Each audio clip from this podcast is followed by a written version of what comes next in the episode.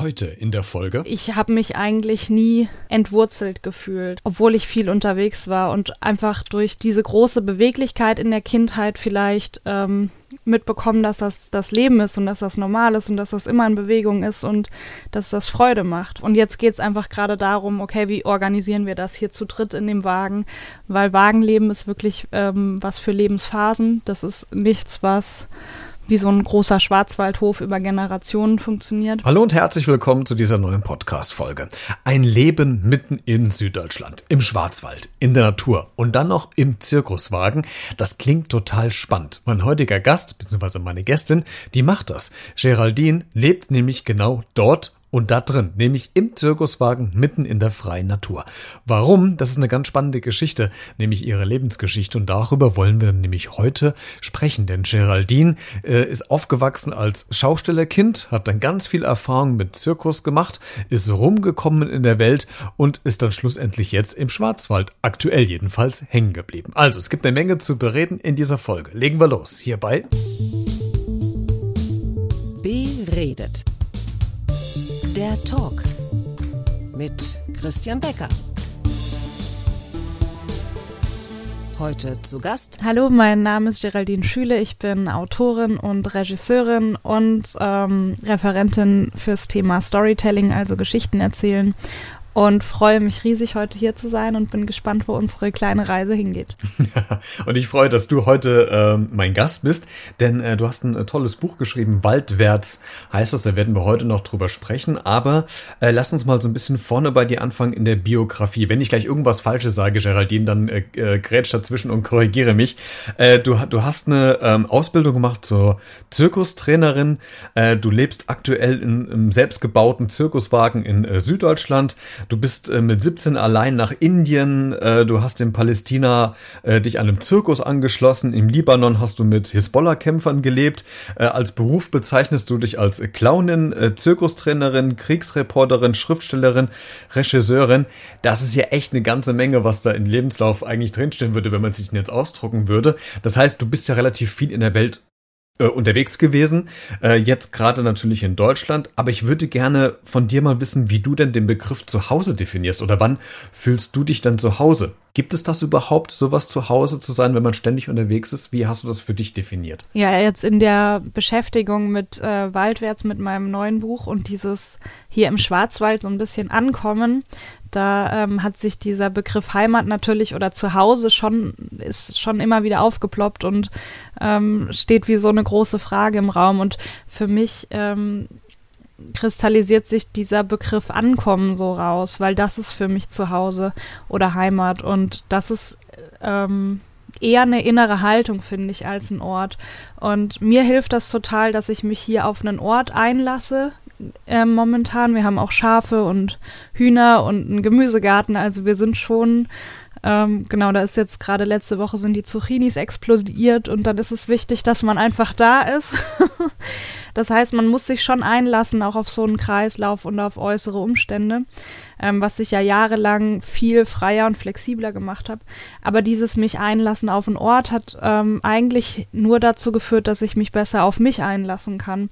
Und ich könnte hier auch jederzeit wieder gehen, das wäre kein Problem.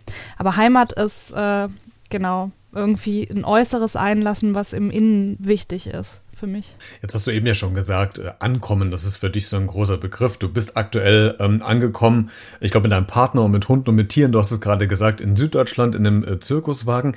Was mich ähm, so die, die Frage, die mich rumtreibt, das ist ja schon ein ziemlich krasser Kontrast. Ihr seid jetzt in der Natur. Ähm, angekommen und vorher warst du ja nur mit Menschen unterwegs, auch in, in größeren äh, Städten oder Ländern. Das ist ja schon so ein großer Gegensatz. Warum jetzt genau im Schwarzwald? Warum genau Natur und nicht vielleicht im Zirkuswagen trotzdem in der Stadt, wo ja der Zirkus eigentlich ist? Ja, also das sieht im ersten Moment nur nach einem großen Kontrast aus, ist es aber eigentlich gar nicht, weil dieses Unterwegssein und diese viele Bewegung, die geht total weiter auf einer anderen Ebene für mich. Ähm, ich arbeite von hier aus viel digital. Das heißt, ich bin sehr, sehr viel vernetzt und ähm, mit Menschen in Kontakt, in Austausch. Also diese Digitalisierung ist was ganz Wichtiges und Prägendes in unserem Alltag, weil wir einfach an aktuellen Themen äh, teilhaben wollen. Ähm, und Das andere ist, dass das Ankommen eben das Aufbrechen bedingt und andersrum. Also wenn ich nie irgendwo ankomme, kann ich auch nicht aufbrechen. Und wir sind jetzt, nur weil wir hier im Schwarzwald leben, ähm, nicht in unserer bäuerlichen Idylle so verhaftet, sondern sind zum Beispiel ähm, direkt vor Corona mit dem Fahrrad noch von Mexiko nach Costa Rica gefahren mit Zelt durch sieben Länder, ähm, ganz Zentralamerika. Und das äh, wird auch so bleiben. Ähm, meine neuen Abenteuer und Herausforderungen, die sehe ich einfach beruflich, weil ich da total Freude dran habe am Schreiben und am ähm, Referieren ähm, an diesen beruflichen Themen und Inhalten. Und da habe ich einfach lang gesucht, auch auf Reisen, weil ich so eine Vielfalt in meinem Leben habe und ähm, durch diesen Rahmen, den ich mir hier gebe, einen Weg finde, das ähm, zu kanalisieren und zusammenzubringen. Mhm. Jetzt bist du ja als Kind einer Schaustellerfamilie ähm, aufgewachsen. Das heißt, ihr wart ja ähm, sehr, sehr viel unterwegs in den verschiedenen Städten. Ich zum Beispiel, ich bin ja das komplette Gegenteil von dir. Also ich bin auf einem Dorf aufgewachsen mit äh, einem Haus, äh, ne, äh, einer festen Struktur. Also an sich als Struktur meine ich jetzt, dass ich quasi einen festen Ort hatte. Aber hast du nicht jemals auch das Gefühl gehabt, irgendwo mal bleiben zu wollen, mal sesshaft zu wollen? Hat man das dann gar nicht, wenn man es von Kindesbeinen an gewohnt ist, quasi immer unterwegs zu sein? Oder glaubst du einfach, das ist vielleicht irgendwann kommt das im Alter, dass man dann sagt, äh, was weiß ich, wenn ich 60, 70 bin, dann will ich dann trotzdem sesshaft werden oder irgendwo mich wirklich festbinden? Oder ist der Wunsch nie da. Ähm, also dieses Aufwachsen in der Schaustellerinnenfamilie, das stellt man sich vielleicht auch ein bisschen anders vor, als es war. Ähm, meine Mutter war Handleserin oder macht sie auch noch. Unser Vater hat ähm, Holzspielsachen verkauft und ist Musiker. Ähm, aber wir hatten eben auch ein Lager, also wir mussten diese Sachen, die verkauft wurden und das Handlesezelt und alles auch einlagern. Das heißt, es gab schon auch ganz hier in der Nähe einen festen Ort wo wir immer wieder hin zurück sind, aber wir waren eben die meiste Zeit des Jahres mit dem Wohnwagen unterwegs, mit so einem Elfmeter-Trailer. Und ähm, gerade auf Märkten ähm, trefft man auch immer wieder dieselben Leute und ist vernetzt, weil dieselben Pappnasen ja immer auf denselben Märkten sind und man jedes Jahr sich wieder trifft und sich auch aufeinander freut. Ähm, das heißt, man hat auch jahrelange Freundschaften in, in dieser Welt so. Und ähm, ich habe mich eigentlich nie entwurzelt gefühlt. Obwohl ich viel unterwegs war und einfach durch diese, diese große Beweglichkeit in der Kindheit vielleicht ähm, mitbekommen, dass das das Leben ist und dass das normal ist und dass das immer in Bewegung ist und dass das Freude macht. Wenn wir mal bei, dem, bei diesem Thema noch bleiben, äh, Ganz kurz, Geraldine, wie ist das denn? Du hast es gerade gesagt, dann äh, trifft man immer wieder irgendwelche Pappnasen. Ähm, äh, aber wie, wie ist es denn mit, mit wirklich mit, mit Freunden? Also sind das sind das dann tatsächlich deine Freunde, so wie meine Freunde das gewesen sind, die Schulkameraden, die ich hatte, mit denen ich quasi aufgewachsen bin? Ist dann quasi diese Community, dann also diese Bubble, dann diese Freunde, die man hat? Oder schafft man es trotzdem noch außerhalb dieses Bereiches äh, Freundschaften und äh, Beziehungen so zu pflegen, dass die wirklich lange anhalten? Weil das ist ja damals, Mitte der 90er, als du aufgewachsen bist, äh, gab es noch kein Social Media, kein Instagram, kein Facebook. Das ist natürlich jetzt ein bisschen einfacher. Aber ähm, wie, wie, wie war das früher? Also wir hatten dann auch Schulpflicht. Ich war ähm, dann gerade in der weiterführenden Schule auf einer Waldorfschule. Also ich hatte auch diese ganz festen Community und ähm, trotzdem aber immer viele verstreute Freunde. Und das ist vielleicht das, was der traditionelle Zirkus noch so lebt. Was ich mache, ist im Bereich moderner Zirkus. Ähm, wir machen viele Projektarbeiten und es gibt aber dieses Leben im traditionellen Zirkus. Das habe ich aber nie geführt. Also in so einer ganz traditionellen ähm, Zirkusfamilie, wo immer alle so zusammen sind. Und das ist ähm, wirklich eine ganz andere Welt. Da habe ich aber keinen Einblick. Also bei mir geht es viel mehr um, um Beweglichkeit und auch jetzt noch habe ich Freunde weltweit. Jetzt gerade vor ein paar Wochen war eine Freundin aus Indien da, die ich äh, mit 17 kennengelernt hatte. Und ähm, das ist einfach schön, dass das nicht abreißt und dass viele Freundschaften, die ich habe oder viele Kontakte ähm, darauf basieren, dass man sich auch mal Monate oder Jahre lang nicht sieht. Und wenn man sich dann wieder trifft, ähm, merkt man, was einen verbindet. Und das finde ich un unglaublich schön. Und vor allen Dingen der Punkt ist auch, glaube ich, das finde ich immer wichtig, dass es nicht nachgetragen wird, dass man sich vielleicht mal drei Monate nicht gesehen ja. hat äh, und die Erwartungshaltung nicht da ist, dass man jede Woche mindestens zwei Stunden telefoniert. Äh, das macht ja auch eine, eine, Freundschaft aus, dass es das auch aushält, so eine Distanz über, zu überbrücken und dann wieder ins Gespräch zu kommen. Ähm, als ich so ein bisschen quer gelesen habe, ähm, fand ich noch einen, einen ganz äh, spannenden Punkt. Du hast ähm, so diese, diese vier Elemente ähm, mit in dein Buch mit, mit reingenommen. Ähm, Leidenschaft, Tatkraft, Veränderung, Leichtigkeit. Ähm, sind das die ähm, Elemente oder die ähm, Worte, die oder die, diese Eigenschaften, die man zum Leben wirklich braucht und mehr nicht? Das sind die Sachen, die mich jetzt hier inspiriert haben in diesem Kapitel meines Lebens, äh, das so naturnah ist, weil die Natur mir wirklich nochmal ähm, ja, viel gegeben hat, seit ich mich drauf einlasse. Und ich dann die vier Elemente so gefunden habe für mich als Sinnbild, einfach um mir selber Dinge zu erklären, die in meinem Leben so passieren oder ähm, also ich habe jedes Element genommen und eine Analogie daraus gebaut und die aufs Leben übertragen. Zum Beispiel eben das Feuer für Leidenschaft steht und gerade damit habe ich ja ein großes Thema, weil ich so ein sehr vielseitiger Mensch bin, sehr, sehr vielseitig und mich auch oft gefragt habe, okay, musst du vielleicht irgendwann in deinem Leben mal dich entscheiden und eine Sache machen? Ähm, und nicht überall mal rumzünseln und, und so infernal brennen oder dann kurz vorm Burnout wieder. Und ähm, da hat Feuer so viele Bilder, die dazu zu dem Thema Leidenschaft im Leben einfach passen, auf, auch auf Beziehungsebene. Aber also für mich vor allem in diesem, was ist meine Leidenschaft? Und ähm, ich habe die Elemente in den Erzählungen aus unserem Leben hier und in meinen Wirrungen und Wegen und ähm, ja, Ausprobierphasen einfach mit eingeflochten und hoffe sehr, dass das vielleicht auch ein paar Leserinnen inspiriert, nochmal ähm, diese Lebensthemen so zu betrachten und mit der Natur zu verbinden. Gibt es denn äh, trotzdem irgendwas, was du vermisst? Hier? Ja. Ähm, klar, also zum Beispiel habe ich einige Jahre in Köln gelebt. Ich habe äh, dort eine Zirkusausbildung gemacht und Geografie und Ethnologie studiert. Und ähm, das war unendlich schön, so viele äh, coole, junge, hippe Menschen um mich rum zu haben und jederzeit und abrufbar. Und äh, das fehlt mir manchmal schon, weil wir hier, wir haben hier auch viel, viel Netzwerk, aber Stadtleben ist einfach nochmal anders, das ist klar. Ähm, andererseits bin ich auch dankbar, dass das nicht mehr ist, weil ich gerade im Stadtleben so viele Einflüsse hatte und ähm, oft nicht zu mir gekommen bin. Und das, das ist hier absolut der Fall. Dass ich einfach viel Ruhe habe, Dinge aus mir rauszumachen und nicht immer nur Input von außen reinzunehmen. Und ähm, genau, ich bin froh über den Wechsel und manchmal fehlt es mir natürlich auch, ja. Äh, das finde ich auch noch ein spannender Punkt. Ähm, ich habe manchmal so für, für mich den Eindruck, dass man, äh, weil du es gerade sagtest, ähm, die, diese Städte, dass man da vielleicht nicht so zur Ruhe kommt, weil da ist ja immer was los. Es ist ja völlige, völlige Reizüberflutung. Mein Paradebeispiel ist New York, als ich vor zweieinhalb Jahren in New York war. Äh, also mich hat das, also das war schön, aber mich hat das gestresst, weil überall blinkte es, überall hupte es, überall Leute, aber 24 Stunden am Tag. Und da habe ich mir so die Frage gestellt, hat man eigentlich, hat man nicht verlernt, nichts mehr zu tun? Ja, also das denke ich manchmal auch. Ich musste das hier auch wieder lernen.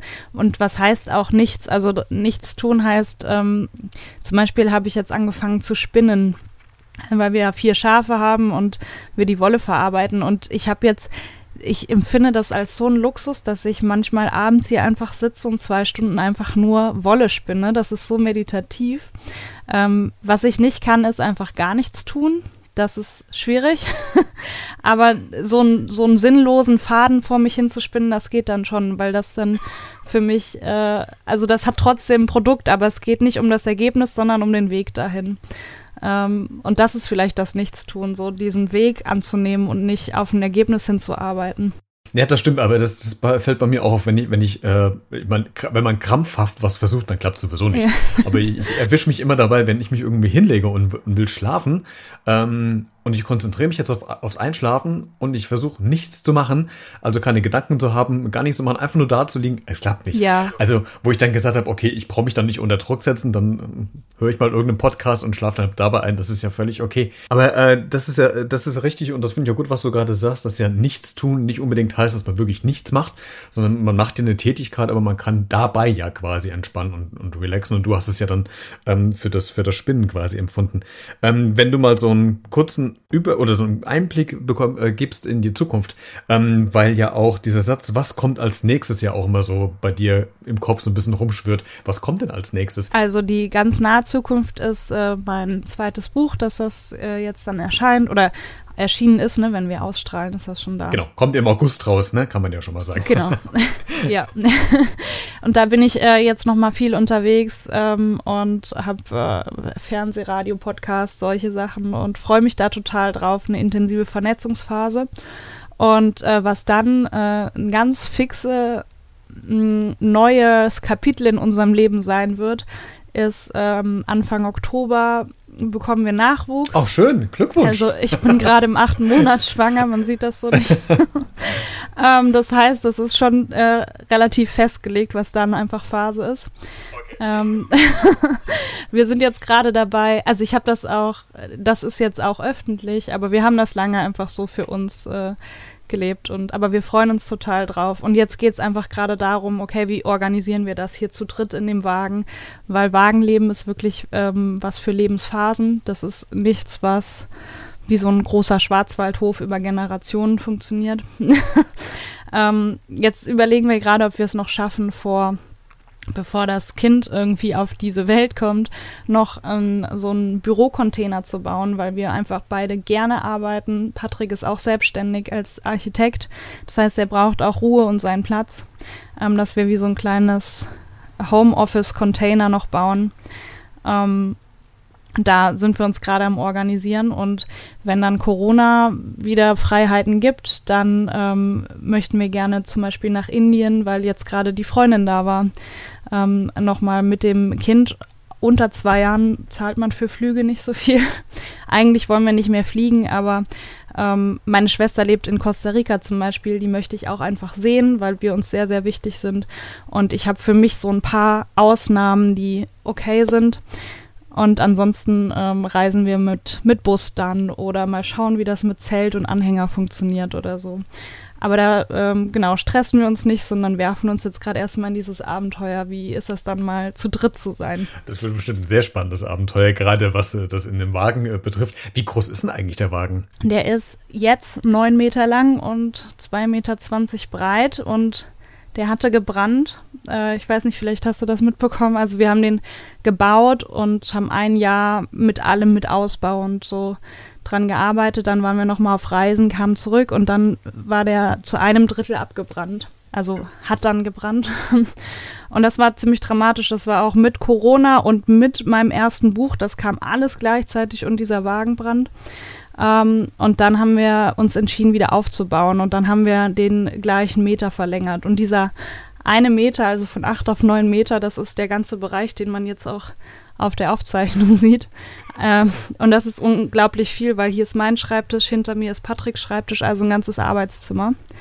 Ähm, genau, und jetzt vergrößern wir einfach nochmal. Für alle, die, jetzt gerade den Podcast hören, äh, klickt einfach mal auf YouTube rein, dann könnt ihr euch das auch mal angucken, wie es gerade im bewegten Bild aussieht. Und das wird ja auch dann spannend, wenn so ein kleiner Knirps äh, dann nochmal da rumkrabbelt. Das heißt, äh, spielt ihr dann mit dem Gedanken, den auch nochmal zu verlängern, zusätzlich zu diesem Büro?